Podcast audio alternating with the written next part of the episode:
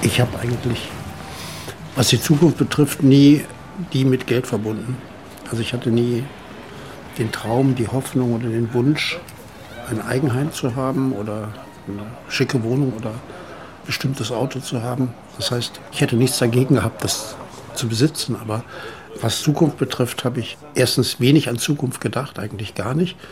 Und Zukunft nicht mit einem bestimmten materiellen Status verbunden, auf den ich hätte hinarbeiten können oder wollen.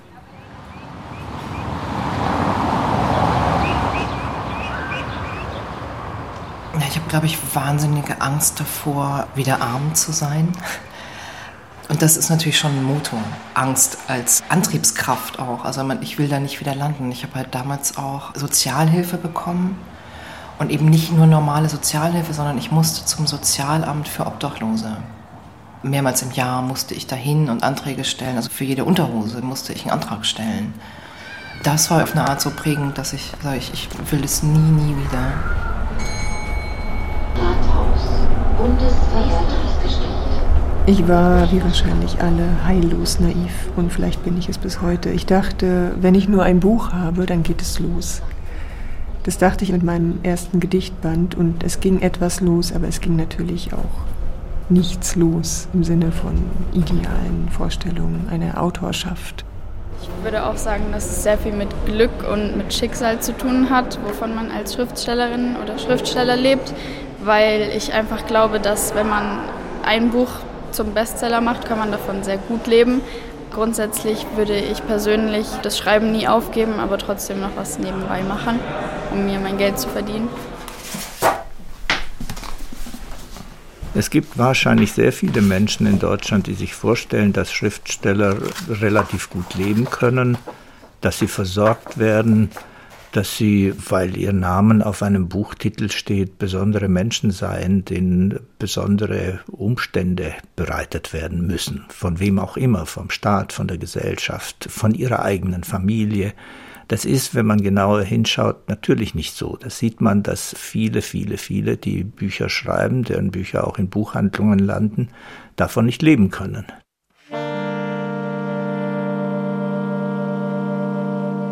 Und was verdient man da so? Schriftsteller und Geld. Feature von Nadja Küchenmeister.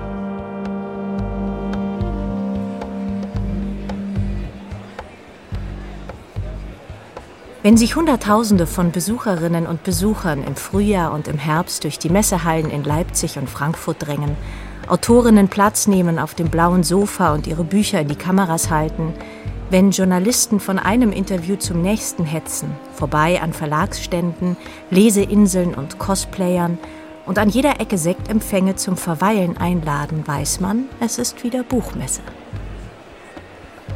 Nicht nur die neuesten Bücher der Saison, auch ihre Verfasserinnen und Verfasser stehen dann für einige Tage im Fokus der Aufmerksamkeit. Manche werden wie Popstars gefeiert. Das Leben der meisten Schriftstellerinnen und Schriftsteller ist jedoch alles andere als glamourös. Vielmehr wissen sie oft nicht, woher das Geld kommen soll. Und kaum eine Frage muss eine Schriftstellerin häufiger beantworten. Können sie davon leben?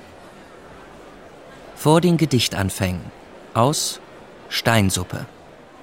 Vor den Gedichtanfängen stehen Schalterbeamte. Meiner sitzt trübe, die Trennscheibe hört zu und schlägt nach und schlägt nach und die Welt kommt ins Gedicht.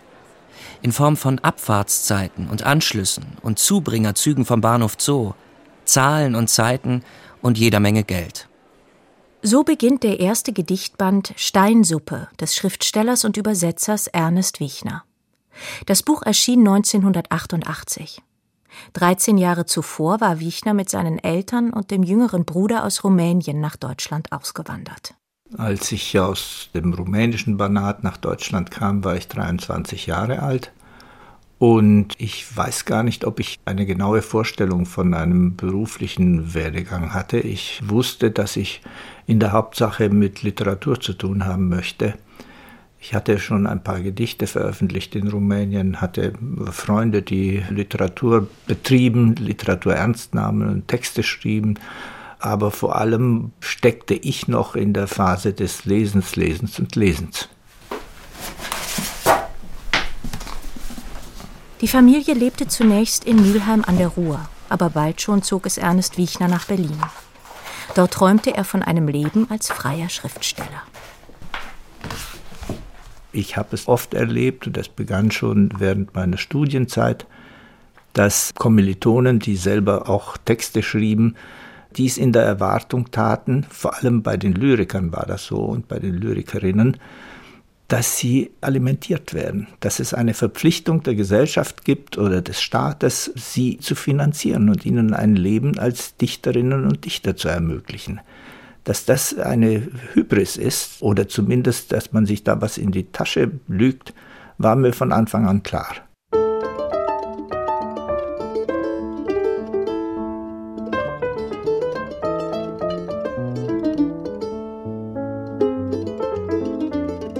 Wovon leben Schriftstellerinnen und Schriftsteller? Stellen wir uns den Idealfall vor. Eine Schriftstellerin schreibt einen Roman, findet dafür einen Verlag und erhält von diesem einen Vorschuss. Nachdem ihr Roman erschienen ist, lädt man sie zu Lesungen ein. Zudem wird ein Hörbuch produziert, eine Taschenbuchausgabe folgt, das Buch wird verfilmt. Für all das bekommt die Schriftstellerin Geld. Dieser Idealfall tritt jedoch so gut wie nie ein. Stattdessen informieren die alljährlichen Verlagsabrechnungen die Schriftstellerin darüber, dass die Buchverkäufe hinter den Erwartungen zurückbleiben. Sie wird nur zu wenigen Lesungen eingeladen und nach Verrechnung der Verkäufe mit dem Vorschuss für das Buch fließt kein Geld mehr. Nach mehreren Jahren Arbeit an ihrem Roman fällt der Erlös bescheiden aus.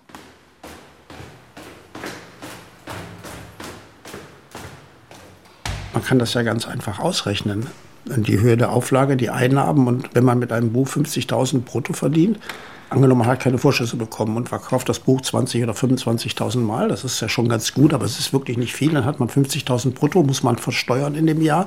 Man schreibt drei Jahre am nächsten Buch, da bleibt ja nicht mehr viel übrig. Ne? Das ist ja dann ein Nettoeinkommen, um das mal so ganz profan zu rechnen, von 10.000 Euro im Jahr. Ulrich Pelzer geboren 1956 in Krefeld, kam Mitte der 70er Jahre nach Berlin. Heute lebt er in Berlin-Neukölln. Er studierte Psychologie und Philosophie, arbeitete am Institut für forensische Psychiatrie und verdiente sein Geld als Filmvorführer. Nebenher schrieb er seinen ersten Roman.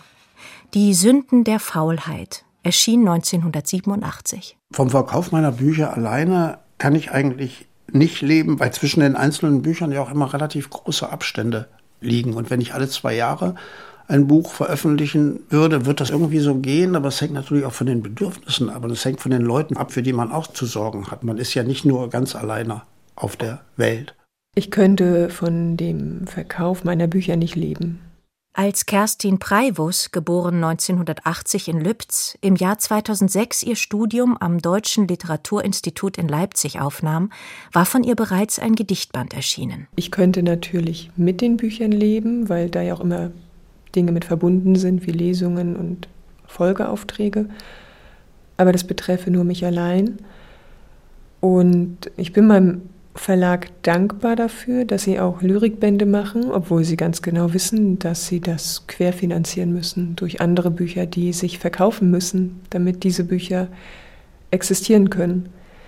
Und es ist gut, wenn beide Seiten das wissen. Vom Schreiben leben können in Deutschland vielleicht zwei Dutzend. Also jetzt in diesem immer noch literarischen Bereich. Ich meine jetzt nicht irgendwie Krimi-Autoren oder so. Ja, also das ist, ist dann nochmal was anderes. Aber jetzt von denen, die ich kenne und wo man, die werden auch literarisch wahrgenommen, also jetzt nicht nur Unterhaltungsliteratur, die wenigsten. Lucy Fricke, geboren 1974 in Hamburg, lebt wie ihr Kollege Ulrich Pelzer in Berlin-Neukölln. Im Frühjahr 2022 erschien ihr fünfter Roman Die Diplomatin. Das reduziert sich, glaube ich, wirklich auf eine sehr geringe Anzahl und das ist eben dieses Zusammengesetzte aus für andere Medien schreiben, unterrichten, also an Unis oder auch an Volkshochschulen, das ist sehr, sehr viel.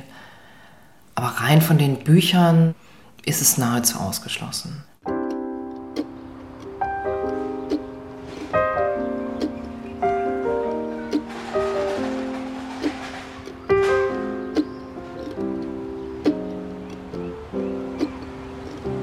Früher betonten manche Autorinnen und Autoren ihre Herkunft aus dem Arbeitermilieu. In Ralf Rothmanns Büchern fand man die Angabe, der Schriftsteller habe seinen Lebensunterhalt als Maurer, Krankenpfleger, Drucker und Koch verdient. Jene, die keinen Beruf gelernt haben, gehen oft Nebenjobs nach. Manche kellnern, andere fahren Taxi. Doch lässt sich auch mit literaturverwandten Tätigkeiten Geld verdienen. Die einen schreiben Features und Hörspiele fürs Radio, andere rezensieren Bücher, arbeiten als freie Lektoren oder unterrichten literarisches Schreiben. Und manche haben Brotjobs, über die sie nie ein Wort verlieren. Lucy Fricke organisierte unter anderem Veranstaltungen. Bis sie vom Schreiben leben konnte, war es ein weiter und steiniger Weg. Ich bin ja von der Schule geflogen, in der 12. Klasse, kurz vorm Abitur, und musste dann irgendwie neu ansetzen. Also diese ganzen Träume von, ich studiere Germanistik oder so, die hatten sich halt damit erledigt. Und dann wohnte ich in einer betreuten WG und, und hatte natürlich auch so ein bisschen diesen Druck von den Sozialpädagogen, jetzt das Leben mal auf die Reihe zu kriegen. Und die schickten mich dann zu Berufsberatern. Und ich war erst beim Arbeitsamt, musste verschiedene Fragebögen ausfüllen und das Ergebnis war, werden Sie Fußpflegerin? Das war so gar nicht meine Vorstellung eigentlich. Ich dachte so, also irgendwie sollte schon noch mehr drin sein als Fußpflegerin. Und ging dann noch zu einem anderen unabhängigen Berufsberater und war aber in dieser Richtung unterwegs, ich will was Soziales machen. Also einfach dadurch, dass mir sehr geholfen worden ist. Und ich dachte so, ich will das auch zurückgeben oder so. Dann saß ich also wieder bei der anderen Berufsberatung und der Typ sagte immer zu mir, jetzt vergessen Sie doch mal den ganzen sozialen Scheiß, was wollen Sie denn eigentlich? Lucy Fricke wurde keine Fußpflegerin, sondern begann beim Film zu arbeiten. Doch der Wunsch, Schriftstellerin zu werden, ließ sie nicht los. Und so begann sie, da war sie bereits 30, ein Studium am Deutschen Literaturinstitut in Leipzig.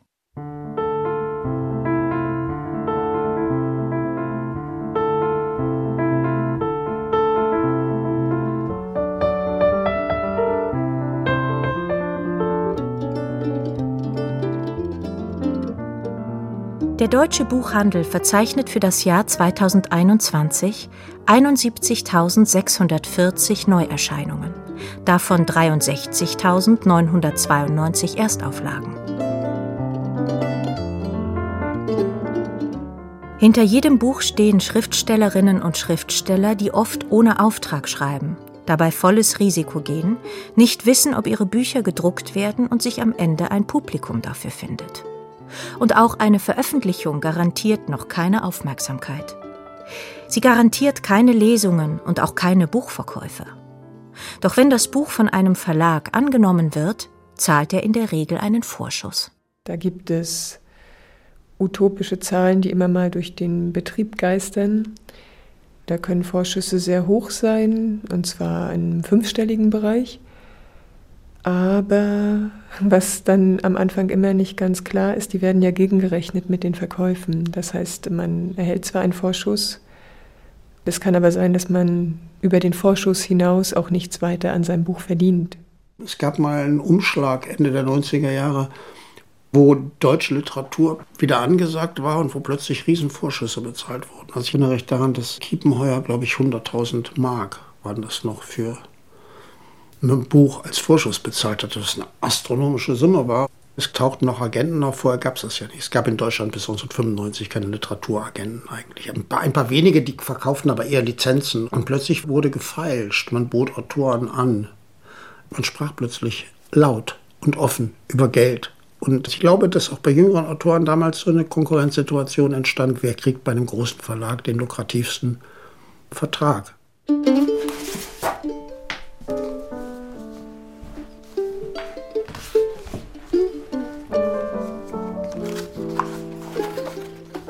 Mit Mitte 30 arbeitete Ernest Wiechner ehrenamtlich als Sekretär im Vorstand des Berliner Schriftstellerverbandes und wusste so von den Bemühungen, ein Literaturhaus zu gründen, in dem er sich einige Jahre später in der Funktion des sogenannten Verwaltungsleiters wiederfand.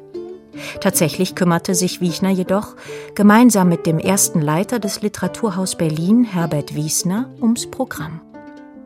Als ich im Literaturhaus zu arbeiten begonnen habe, war ich verheiratet und hatte zwei Söhne. Ich habe in etwa zwei Drittel des Geldes verdient, das man brauchte, um diese Familie einigermaßen über die Runden zu bringen. Das heißt, ich habe am Anfang zu wenig verdient, um mit meinem Gehalt als Angestellter eine Familie ernähren zu können. Das hat mich erstmal wenig gestört, weil ich mir vorstellen konnte, freiberuflich den Rest noch hinzuverdienen zu können.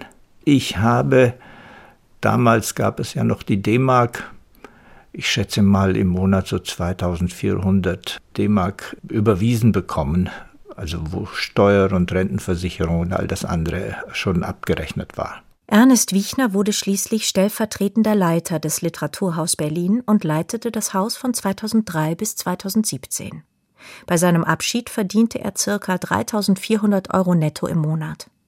Ein zeitlich fordernder Brotjob, der dennoch Schreiben und Übersetzen ermöglichte. Wenn ich Schriftsteller werden würde, würde ich wahrscheinlich nicht nur von dem Schriftstellerdasein leben können. Also wir haben ja jetzt auch schon erfahren, dass man jetzt nicht den größten Anteil am Buch erhält.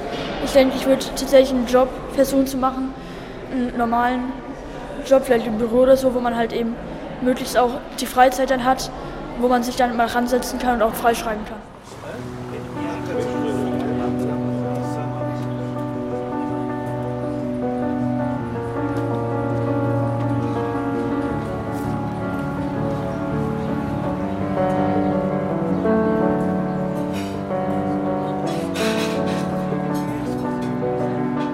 Wo kommt das Geld her?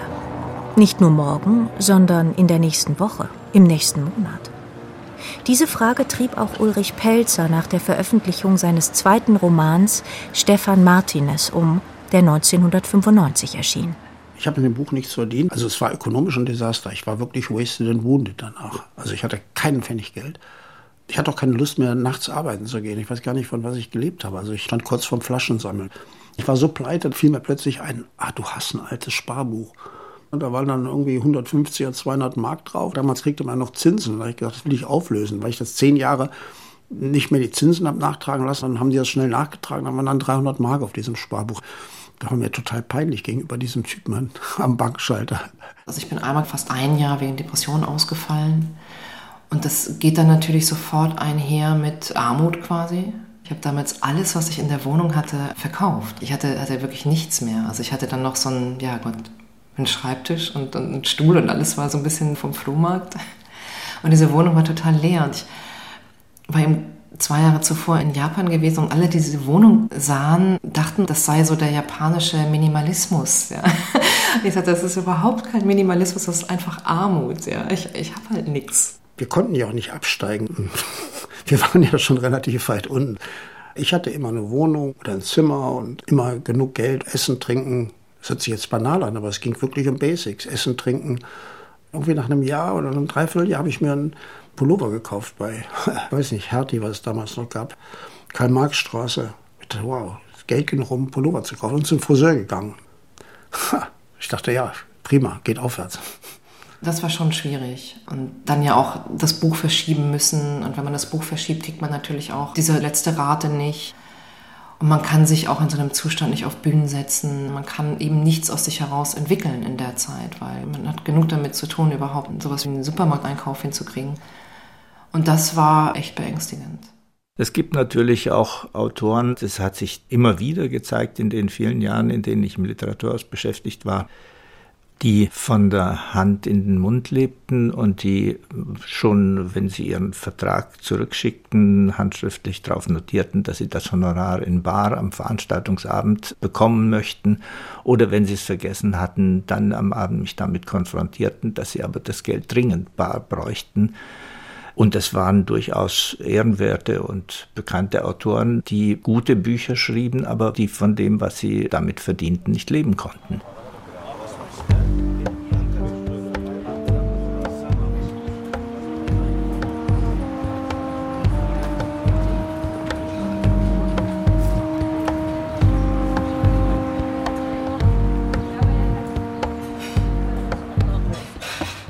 Oftmals lesen Autorinnen und Autoren noch vor dem ersten Buch vor Gleichgesinnten.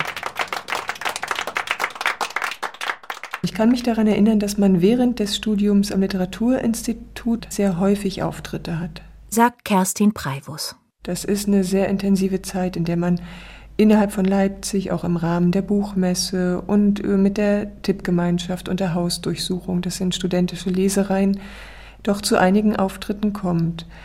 Am Anfang kann man in dieser Bewegung in die Öffentlichkeit, in der man alles kennenlernt, über Lesungen sein Geld verdienen. Man freut sich über Honorare. Man bewirbt sich auf alles Mögliche, auf Aufenthaltsstipendien, Arbeitsstipendien. Man nimmt an Wettbewerben teil. Man lernt, dass es um Exposés geht. Und irgendwann kommt die Einsicht, dass es womöglich nicht reicht. Lesungen gab es damals relativ wenig. Das war 87, es gab nicht so viele Lesungen. Es gab überhaupt nicht so ein elaboriertes Festival und Veranstaltungswesen, wie es das heute gibt. Also wo jede zweite Stadt sowas wie ein Literaturfestival hat oder sowas veranstaltet. Ulrich Pelzer hatte am Anfang seiner Karriere weniger Glück mit Lesungseinladungen. Möglicherweise hat das Genre des Romans, den man unter Krimi abgebucht hat, dann vielleicht auch verhindert, zu bestimmten Veranstaltungen eingeladen zu werden. Aber es hat sich ganz gut verkauft, zu meinem Erstaunen. Es gab sogar eine Besprechung, was damals extrem wichtig war in der FAZ, was es bedeutete, also gerade bei der FAZ in der Buchmessenbeilage auf der Titelseite zu sein. Ne? Da war man für zwei Jahre, wenn nicht durch Verkauf, aber durch Stipendien, Preise etc. materiell abgesichert. Das Literaturhaus Berlin hat von Anfang an sich bemüht, alle Autorinnen und Autoren, die es eingeladen hatte, gleich zu behandeln, also die gleichen Honorare zu bezahlen.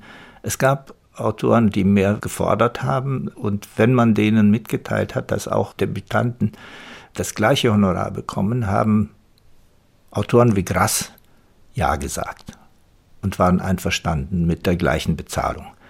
Das ist nicht in allen Fällen hingenommen worden, aber in den meisten war es so und das hat uns auch bestärkt, in dieser Weise damit umzugehen. Ich glaube, in der bestimmten Phase der Autorschaft, wenn man auch etabliert ist, gibt es schon einen realistischen Betrag von, sagen wir mal, 500 Euro pro Lesung, die man verlangen kann. Und es gibt Organisatoren, die können das nicht bezahlen. Das muss man auch so sehen. Und es gibt natürlich die Anfänge einer Autorschaft, in der man noch nicht in der Position ist, dass man bestimmte Beträge verlangen kann, weil, und dann kommt immer wieder der Markt ins Spiel, ja auch von der anderen Seite her jemand eingekauft wird. Und danach tariert sich das dann wahrscheinlich aus. Eigentlich liegt so Mindesthonorar bei Lesungen bei 500. Es ist dann manchmal so, wenn das Lesungen in Berlin sind zum Beispiel, wo ich eben wirklich einfach mit der U-Bahn hinfahren kann dann ist das auch okay, wenn es 400 sind oder wenn das nette Buchhändler sind oder wenn ich die Leute schon ewig kenne, lese ich auch für 300. Aber es ist vor allem einfach dieses Reisen. Man ist halt eigentlich zwei Tage ja mit so einer Veranstaltung beschäftigt. Also ich bin ja zwei Tage dann weg vom Schreibtisch, wenn ich nach Düsseldorf fahre oder nach Süddeutschland. Es gibt ja so einen Mindestsatz und darunter gehe ich nicht. Auf Nachfrage verrät Ulrich Pelzer auch, wie hoch dieser Mindestsatz ist. 500 Euro. Ich glaube, es ist aber auch wichtig, diese Mindesthonorare irgendwo mal zu setzen. Man nimmt ja damit auch irgendwie die anderen mit. Einmal war ich eingeladen zu einem Festival in Österreich. Und da war, also ich sage jetzt nicht, wer es war, auch eine andere Autorin. Wir sind gemeinsam mit dem Flieger dahin. Und sie hatte auch so einen etwas verwundeten Fuß. Und meinte ich irgendwann, sag mal, warum tust du dir das an? Ne? Warum bleibst du nicht zu Hause? Und dann sagte sie, naja, für 1000 Euro Honorar kann ich das schon machen. Ich kriegte halt bei der Veranstaltung, ich glaube, 400 Euro und saß dann eben abends mit ihr und wiederum auch noch einem anderen Autor, der auch eingeladen war, zusammen. Und dann sagten die beiden mir, Lucy, das geht nicht, du machst die Preise kaputt. Dass man, wenn man zu billig solche Sachen macht, ja, eben die Preise ruiniert. Das war so eine Sichtweise, die ich bis dahin nicht hatte. Ich habe es durchaus erlebt im Literaturhaus, dass Autoren, die nun keine Bestseller-Autoren waren, mir gesagt haben, ich habe jetzt durch meine Lesereisen mit dem letzten Buch so viel verdient, dass ich anderthalb Jahre oder zwei Jahre freiberuflich sorgenfrei arbeiten kann und einem nächsten Roman schreiben kann. Das konnten allerdings nicht alle so von sich behaupten.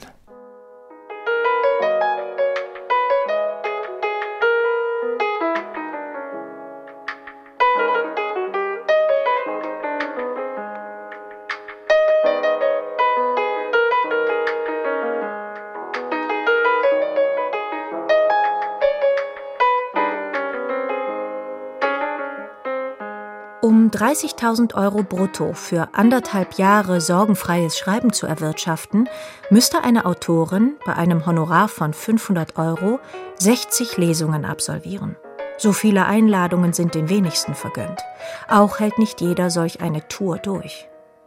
Im Jahr 2021 erschienen mit Caroline Amlingers Buch Schreiben, eine soziologie-literarische Arbeit und der Anthologie Brotjobs und Literatur gleich zwei Bücher, die sich den mitunter prekären Arbeits- und Lebensbedingungen deutschsprachiger Schriftstellerinnen und Schriftsteller widmen. Die Beiträge der Anthologie Klasse und Kampf, ebenfalls aus dem Jahr 2021, fragen nach der sozialen Herkunft, setzen sich, wie es im Vorwort heißt, mit Klassenstrukturen auseinander und wollen durch persönliche Perspektiven die Missstände greifbar machen. Mag das zeitgleiche Erscheinen dieser Bücher auch Zufall sein? Durch die Corona-Pandemie, die das kulturelle Leben weitgehend zum Erliegen brachte, erhielt das Thema eine neue Dringlichkeit. Ich habe gehört, dass zum Beispiel Lesungen deutlich weniger besucht werden und das hat Kettenreaktionen zur Folge. Denn auf Lesungen können Entdeckungen gemacht werden, da kann etwas gezeigt werden, da kann eine Stimme bekannt werden und da wächst die Neugier. Wenn jetzt alle zu Hause bleiben und dieser Austausch im öffentlichen Raum weniger wird, schwindet dann die Neugier? Also werden es immer weniger Bücher sein, die verkauft werden? Natürlich haben die zwei Jahre Krise weniger Einnahmen im gesamten literarischen Sektor zur Folge. Und das wird sukzessive so weitergegeben werden, also weggenommen werden bis hin zu den Autorinnen und Autoren. Ich denke, die nächsten zwei, drei Jahre werden schwierig. Also wenn ich mal Schriftstellerin werden sollte, dann glaubt man wohl als allererstes, dass ich hauptsächlich von den Texten leben werde, die ich schreibe. Seien das jetzt Gedichte oder Prosa, aber das stimmt in den meisten Fällen nicht. Ich habe gehört, dass hauptsächlich das Geld davon kommt, dass man zu Lesungen zum Beispiel eingeladen wird oder andere unterrichtet und ihnen das dann beibringt. Die Künstlersozialkasse veröffentlicht regelmäßig die durchschnittlichen Jahreseinkommen von Kunst- und Kulturschaffenden, darunter auch jene von Schriftstellerinnen und Schriftstellern, die mit Übersetzerinnen, Lektoren und Journalistinnen in der Rubrik Wort geführt werden. Dort betrugen die durchschnittlichen Jahreseinnahmen aller Altersgruppen im Jahr 2021 21.213 Euro. Mit diesem Bruttoeinkommen von weniger als 2000 Euro im Monat belegen die Wortberufe einen Spitzenplatz. Bildende Künstler, Musikerinnen, Fotografen und andere verdienen weniger.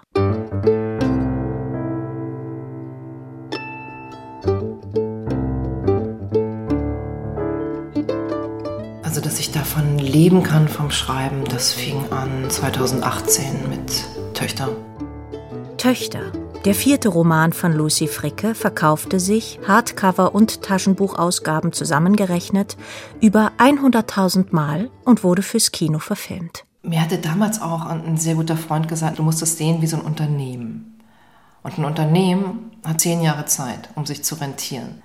Und wenn es es dann nicht getan hat, dann muss man vielleicht was anderes machen. Das war eben 2007 und Töchter erschienen 2018, also ziemlich genau zehn Jahre war dann dieses Unternehmen da. Und das war dann für mich ein riesiger und überraschender Erfolg. Plötzlich kehrte, trotz der mit dem Erfolg verbundenen Aufregungen, Ruhe ein. Diese Existenzangst führt ja zu so einer permanenten Anspannung, an die man sich aber so gewöhnt, dass man sie gar nicht mehr wahrnimmt.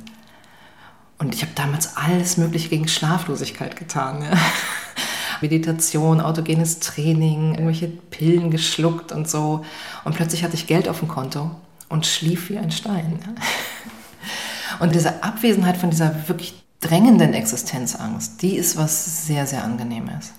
Also ich habe schon gemerkt, dass Erfolg, Anerkennung, aber eben auch Geld wirklich entspannen. Kaum ist Geld da, sehen sich Schriftstellerinnen auch misstrauischen Blicken ausgesetzt. Ich habe das Gefühl, dass in diesem Satz, dass Erfolg einsam machen kann, auch was dran ist. Es gibt schon Leute, die sich zurückziehen. Leute, mit denen ich studiert habe oder die ich eben so schon sehr, sehr lange kenne, dass die sich gar nicht mehr melden, Also das teilweise auch sagen, dass sie jetzt nicht zur Buchpremiere kommen, weil mein Erfolg sie nur an ihre eigene Erfolglosigkeit, also nicht erinnert, sondern das so deutlich macht. Und ich hörte auch mal den Satz, ja, du wolltest ja schon immer Erfolg. Und das war wie so ein Vorwurf.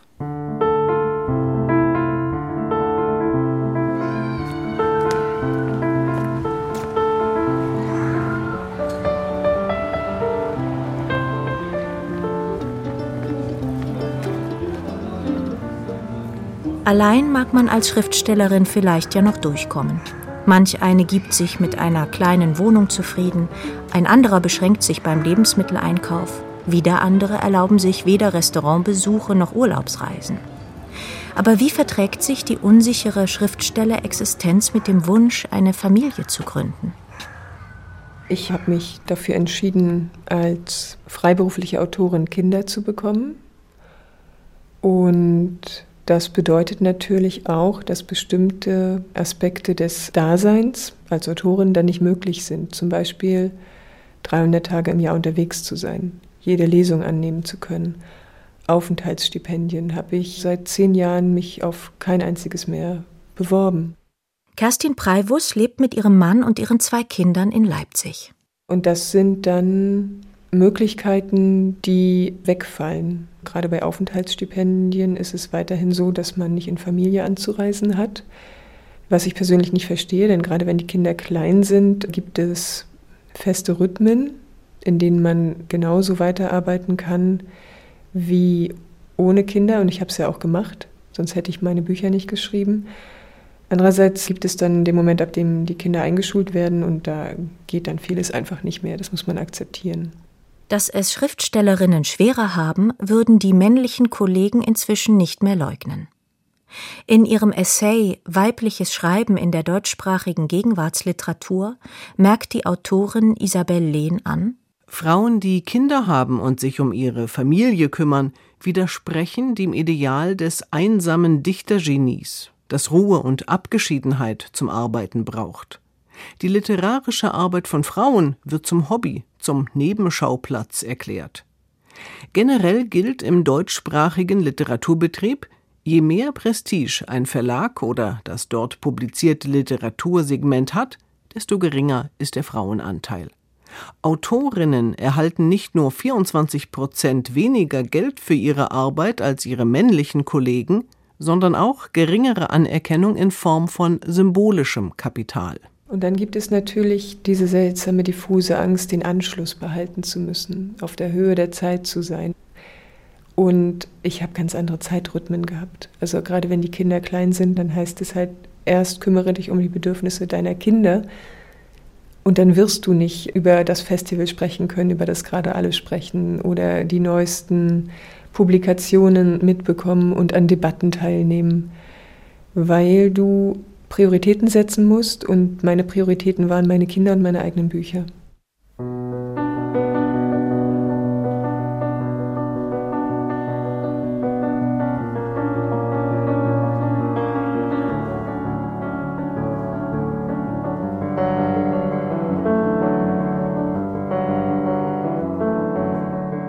Auch Ulrich Pelzer musste Rückschläge hinnehmen. Er lebte bescheiden. Manchmal liehen ihm Freunde Geld. Irgendwie kam er immer durch. Zwar blieb der Verkauf seines Romans Stefan Martinez hinter den Erwartungen zurück, Beachtung fand er dennoch. Und dann habe ich zwei Preise für dieses Buch gekriegt, den Anna-Segers-Preis und den Berliner Literaturpreis. Und das war dann auch eine materielle Erleichterung. Wo ich dann erstmal meine BAföG-Schulden zurückbezahlt habe. Ich hatte zehn, zwölf Jahre lang jedes Jahr geschrieben, sehr geehrte Damen und Herren, aufgrund meiner unveränderten finanziellen Lage kann ich meinen Zahlungsverpflichtungen weiterhin nicht nachkommen. Man wurde dann immer für ein Jahr zurückgestellt. Und einmal hatten die mich für zwei Jahre zurückgestellt. Da dachte ich, okay, die haben die Hoffnung aufgegeben, jemals von mir Geld zu sehen. Aber dann kam wieder, ich glaube, ein Anna Segers Preis. Ich glaube, es waren 15.000 Mark. Den habe ich dazu benutzt, die BAföG-Schulden zurückzubezahlen, weil ich echt die Schnauze voll hatte. Ich wollte einfach auch psychologisch frei sein von dieser Vergangenheit. Ne? Also ich wollte es weghaben. Inzwischen gehört Ulrich Pelzer, Autor von Romanen und Drehbüchern, ausgezeichnet mit zahlreichen Preisen, zu den etablierten deutschsprachigen Schriftstellern. Von 2017 bis 2021 war er Gastprofessor für literarisches Schreiben an der Kunsthochschule für Medien in Köln. Die Bücher, die ich dann geschrieben habe, wurden schon sehr gut besprochen. Ich habe Preise gekriegt und habe so einen bestimmten Platz eingenommen. Aber das hatte keine Auswirkungen auf mein Selbstverständnis. Das hat lange gedauert, bis ich sagen konnte, ich bin Schriftsteller. Es wäre möglicherweise schneller gegangen, wenn ich jetzt, weiß ich 100.000 Stück mal von einem Buch verkauft hätte und hätte viel Geld gehabt oder so. Aber auch die Preise, die ich bekommen habe, haben nicht dazu geführt, dieses Selbstverständnis, Schriftsteller zu sein, zu befördern. Das hat wirklich lange gedauert. Bitte 40, mit 50 könnte ich sagen, ja, du bist das eben. Du bist nichts anderes und du musst auch gar keine Alternativgedanken machen. Schriftstellerinnen und Schriftsteller verdienen zwar oft nur wenig Geld, dafür sind aber die meisten von ihnen kostengünstig in der Künstlersozialkasse Renten, Kranken- und Pflege versichert. Und die Verwertungsgesellschaft Wort, die unter anderem Gelder für Kopien, Ausleihen in Bibliotheken, Abdrucke in Schulbüchern und kleine Senderechte eintreibt, schüttet jährlich Gelder aus. Auf jeden Fall ist es gut, dass es die Versorgungswerke gibt, VG Wort und die Künstlersozialkasse. Das ist eine Grundabsicherung, die allerdings wie jede Grundabsicherung keine Leben finanzieren können. Die rechtliche Sicherheit für Schriftsteller hat es, als ich nach Deutschland kam, so noch nicht gegeben. Das sind Errungenschaften der letzten 35, 40 Jahre.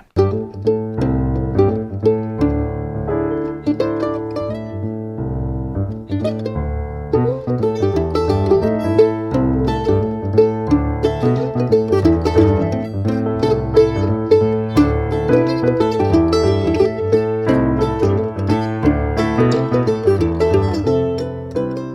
man als Autorin erfolgreich, kommen ganz neue Überlegungen ins Spiel.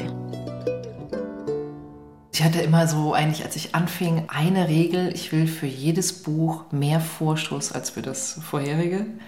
Und das heißt, ich habe so bei 15.000 angefangen beim ersten Buch und beim vierten, also was dann Töchter war, bekam ich 30.000 Euro.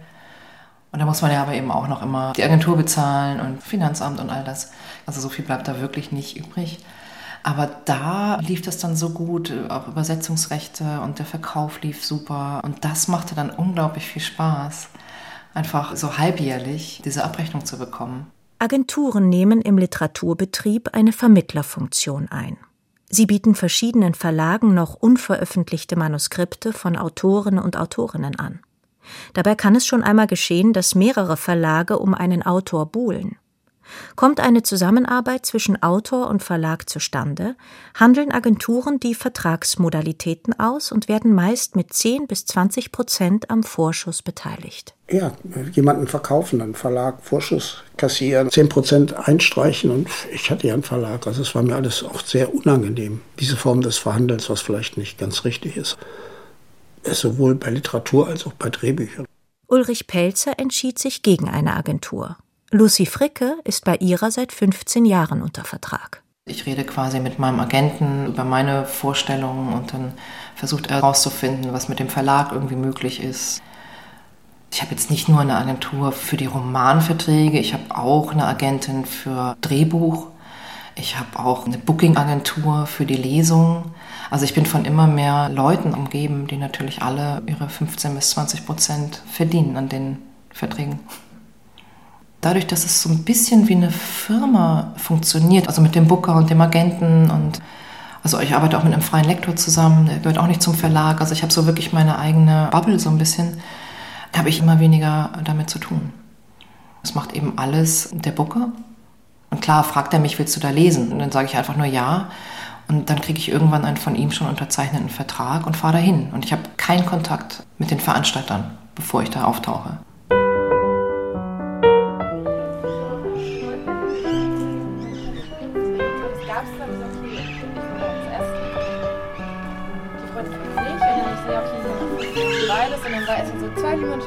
Haben wir leider nicht. Und jemand so, oh Gott, jetzt ist hier der ganze Laden verändern. Und der war so total, der hat das so voll verstanden. Ja, nee, das geht. Manch einer, der Schriftsteller werden will, sucht den Austausch. Neben dem Literaturinstitut in Leipzig kann man literarisches Schreiben auch in Hildesheim, Tübingen, Wien, Biel und Köln studieren. Schreiben lernt man, anders als man landläufig glaubt, an solchen Instituten nicht. Vielmehr wird man ausgewählt, weil die Bewerbung literarisches Talent erkennen lässt. In den Seminaren werden eigene und fremde Texte diskutiert. Man ist immerzu Autorin und Lektorin zugleich.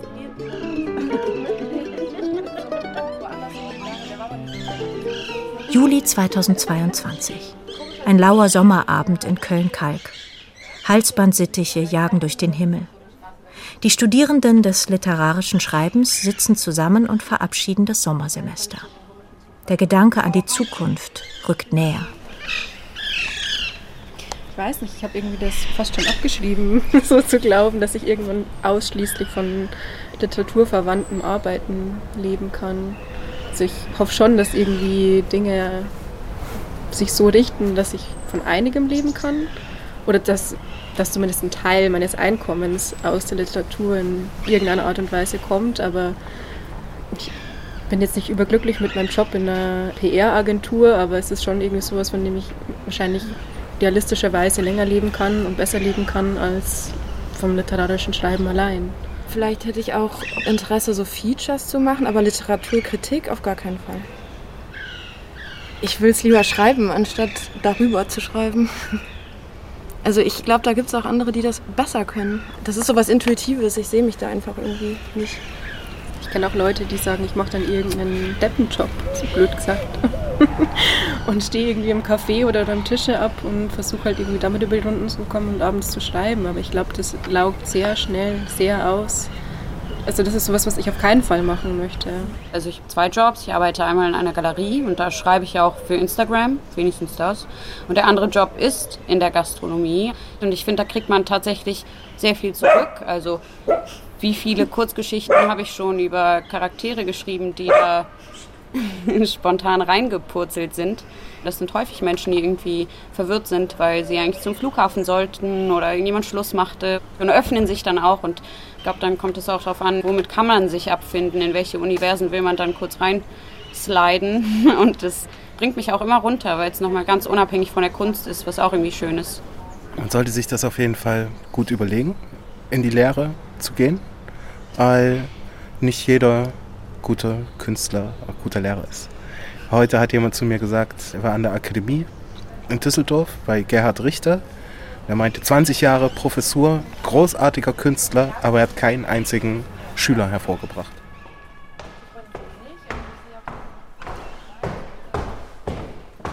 Kerstin Preivus, einst Studentin am Deutschen Literaturinstitut in Leipzig, schlug im Jahr 2021 ein neues Kapitel in ihrem Leben auf.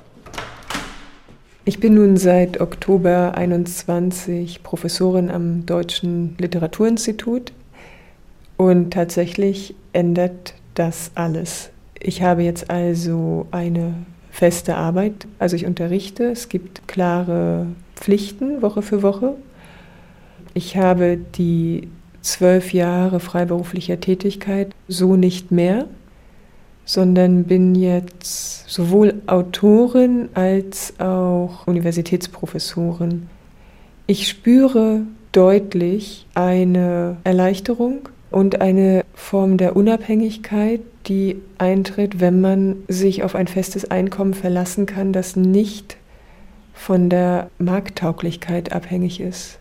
Kerstin Preivus kennt den Markt. Sie hat bislang vier Gedichtbände und zwei Romane veröffentlicht, wurde mit Preisen bedacht, und doch war die freiberufliche Tätigkeit ein täglicher Kampf. Ich hatte mal eine Erfahrung, da stand ich auf der Longlist für den Deutschen Buchpreis und es war unglaublicher Stress. Ich fühlte mich dann, als würde mich irgendeine Schlange betrachten und ich wäre das Kaninchen und dachte dann irgendwann, was soll denn das? Ich bin die, die das Buch schreibt. Ich liefere den Stoff und ich mache keine Dienstleistung wir dürfen nicht vergessen, so schön Literatur und das Schreiben auch ist, es gibt einen literarischen Markt und es gibt das Verkaufen müssen. Und wenn sich etwas nicht verkauft, und gute Literatur verkauft sich oft nicht, dann gerät man da in eine Zwickmühle. Und durch die Lehre, die ich jetzt eingegangen bin, habe ich nicht mehr das Gefühl, abhängig zu sein von den aktuellen Bedürfnissen des literarischen Marktes und habe den Eindruck einer größeren inneren Autonomie, was meine Literatur betrifft.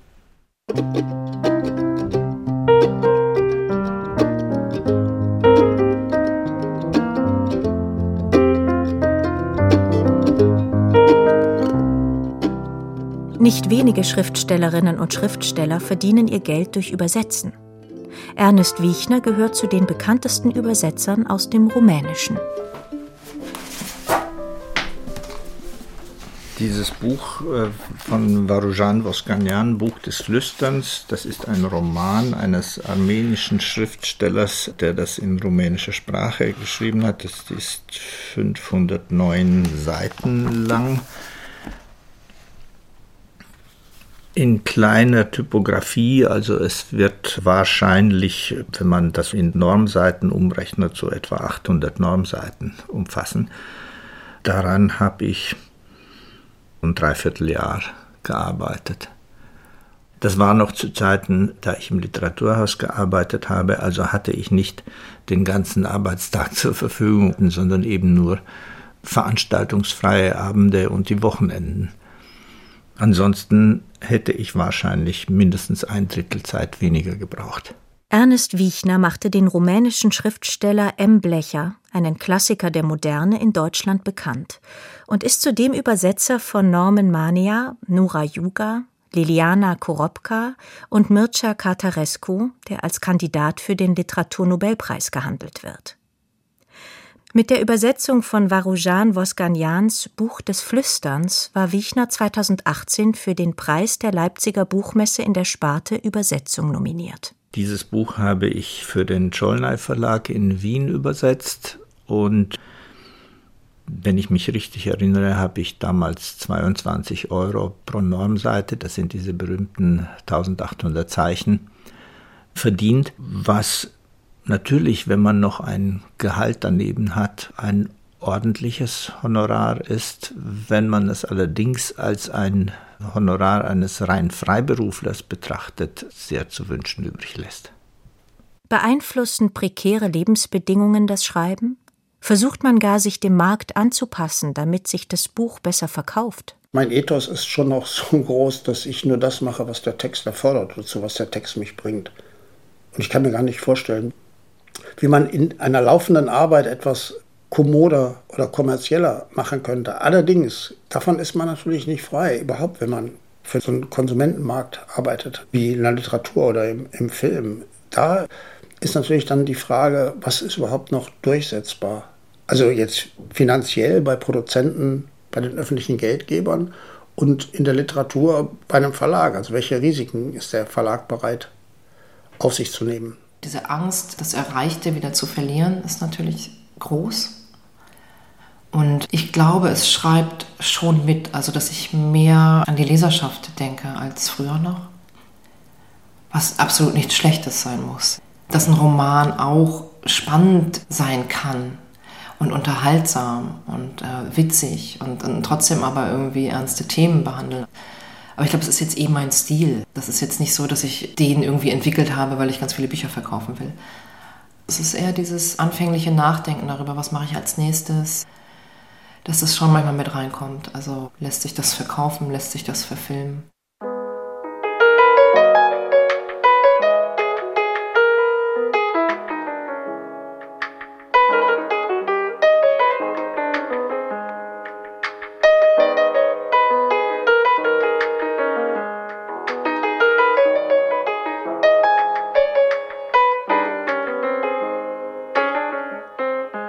Schaut man sich um, stellt man fest, Schriftstellerinnen und Schriftsteller, die nicht von einer Erbschaft profitieren oder durch das feste Einkommen eines Partners oder einer Partnerin abgesichert sind, suchen sich anderweitige Verdienstmöglichkeiten. In literaturfernen, bevorzugt jedoch in literaturverwandten Tätigkeiten. Die Dichterin Nora Gomringer leitet das Künstlerhaus Villa Concordia in Bamberg. Die Dichterin Daniela Seel gründete im Jahr 2003 den Verlag Cookbooks. Dinscher Gütschieter ist Lyriker, verdient sein Geld als Gabelstaplerfahrer und gründete 2011 den Elif Verlag. Es gibt ja die Möglichkeit, sich sehr zurückzuziehen und aus der Zurückgezogenheit zu schreiben. Natürlich muss man sein Leben organisieren, man muss das nötige Geld heranschaffen, aber diese Möglichkeit gibt es immer wieder und sie verschwindet immer mehr im Bewusstsein. Ernest Wiechner, Kerstin Preivus, Ulrich Pelzer und Lucy Fricke wussten, als sie sich für den Schriftstellerberuf entschieden, nicht, wie viele Unwägbarkeiten, Rückschläge, aber auch Freuden damit verbunden sein würden. Als ich nach Deutschland kam und auch noch in Deutschland studierte und auch nach dem Studium hatte ich zwar die Vorstellung, dass ich mich mit nichts anderem als mit Literatur beschäftigen will, aber ob man damit und auf welche Weise man damit Geld verdient, war mir nicht wirklich klar. Ich hatte einfach Glück, dass ich zum richtigen Zeitpunkt die richtigen Leute getroffen habe, die mich schätzten oder meinten, ich sei die richtige Person an der oder jener Stelle. Aber ich hatte lange Zeit nicht die Vorstellung, dass das mein Weg wäre. Man muss wissen, wenn man diesen Beruf möchte, dass der keine Sicherheit mit sich bringt. Gar keine. Und dass man auch kein Recht hat auf nichts. Man hat auch kein Recht darauf, dass die Literatur, selbst wenn sie gut ist, wahrgenommen wird. In der Zeit, in der man lebt. Das war auch früher nicht so. Wenn man das alles durchdacht hat, dann kann man schreiben. Den Tagebüchern von Julian Green, der wohl aus einer sehr wohlhabenden Familie kam und irgendwann hat er geerbt. Da war auch schon mehr jung, Ende 30, 40 oder so. Und dann kam eben das Geld zu ihm nach Paris und dann steht im Tagebuch, endlich absagen können. Darum geht es eigentlich. Unabhängigkeit. Ne? Also ich kann machen, was ich will, ich stehe nicht unter Zeitdruck. Das ist wichtig, nicht unter Zeitdruck stehen. Und das ist einfach gut, wenn man Geld hat, dass man einem bestimmten zeitlichen Verwertungsdruck enthoben ist. Ne? Das kann natürlich auch zu Sleckerei und Nachlässigkeiten führen. Ne? Manchmal ist es nicht schlecht, wenn man auch gucken muss, wo das Geld herkommt. Ich würde das eine gegen das andere nicht ausspielen. Also ich kenne auch viele, die inzwischen aufgehört haben. Weil es ist ja so ein System, das geht über die ersten ein, zwei Bücher, vielleicht auch noch drei, also mit Stipendien. Und man kriegt ja auch das Gefühl, okay, es läuft, weil ich eben dieses Geld bekomme, weil ich diese staatlichen Zuschüsse, diese Subventionierung kriege. Und das hört aber auch irgendwann auf. Also es hört auf in dem Moment, wo man eben nicht mehr als Talent durchgeht. Das klingt natürlich rückblickend so ein bisschen merkwürdig, dass ich mir im Prinzip genau dieses eine Buch noch gegeben habe. Ne? Wie gesagt, aber wenn es dann nicht funktioniert, also wenn ich auch mit dem vierten Roman nicht lebensfähig bin, also überlebensfähig bin im finanziellen Sinne, dann muss ich echt mal gucken, was ich mache. Also ich meine, ein Glück hat das geklappt.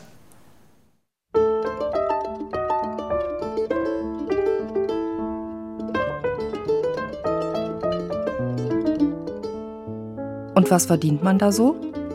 Schriftsteller und Geld. Ein Feature von Nadja Küchenmeister. Es sprachen Eva Meckbach und Philipp Lind. Ton Martin Eichberg. Regie Beatrix Ackers. Redaktion Jörg Plath. Eine Produktion von Deutschlandfunk Kultur 2022.